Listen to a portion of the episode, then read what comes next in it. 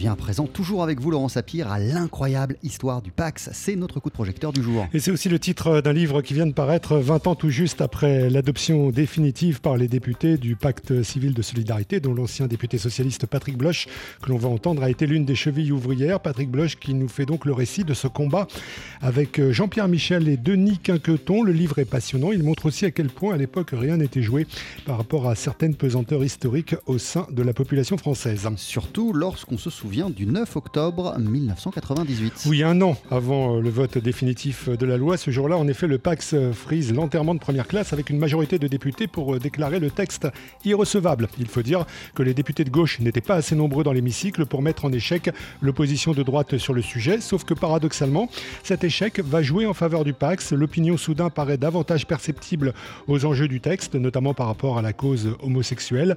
Ce phénomène, Patrick Bloch l'a particulièrement ressenti. Je l'ai ressenti très fortement. Je suis allé défendre le Pax euh, au fin fond de la Saône-et-Loire, très très loin du Palais Bourbon, euh, donc euh, début 99.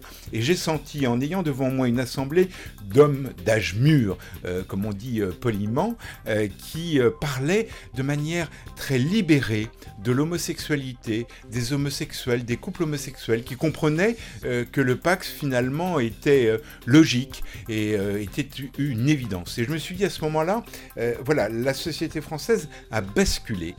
Le Pax, dès lors, n'est plus seulement le supplément d'âme de la gauche plurielle, écrit Patrick Bloch, mais bien une affaire d'honneur, alors même qu'au départ, Lionel Jospin, alors Premier ministre, manifestait plus d'intérêt pour les questions économiques et sociales. Quant au débat lui-même, à l'Assemblée, on sait à quel point il a été marqué par l'opposition très vive de Christine Boutin, cramponnée à une certaine conception des valeurs catholiques.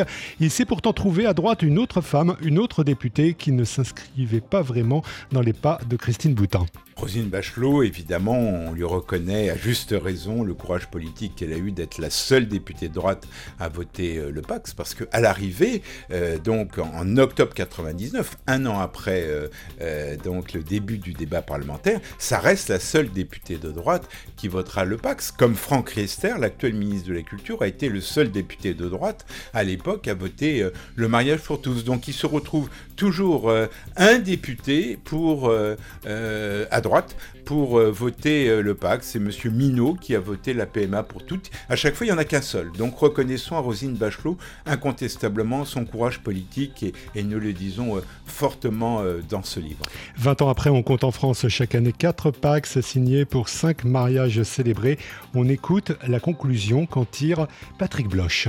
Le Pax a, réussi en 20 ans à avoir sa propre existence à côté euh, du mariage. Donc ça, c'est une caractéristique euh, très française. On parle beaucoup du Danemark, par exemple, qui a été le premier pays à 30 ans, en 89, à reconnaître l'union civile entre couples homosexuels. Mais quand ils ont voté le mariage en 2012, ils ont supprimé cette union euh, civile. Donc au Danemark, les couples ne peuvent que se marier.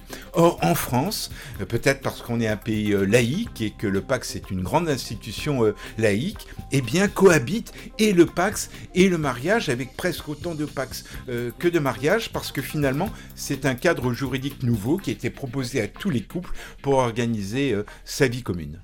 L'incroyable histoire du Pax, c'est signé Patrick Bloch, Jean-Pierre Michel et Denis Quinqueton. C'est paru aux éditions Kéro et on a entendu la voix de Patrick Bloch à votre micro. Merci beaucoup Laurent Sapir. À tout à l'heure. On poursuit sur TSF Jazz avec Miles Davis. Voici I Could Write a Book.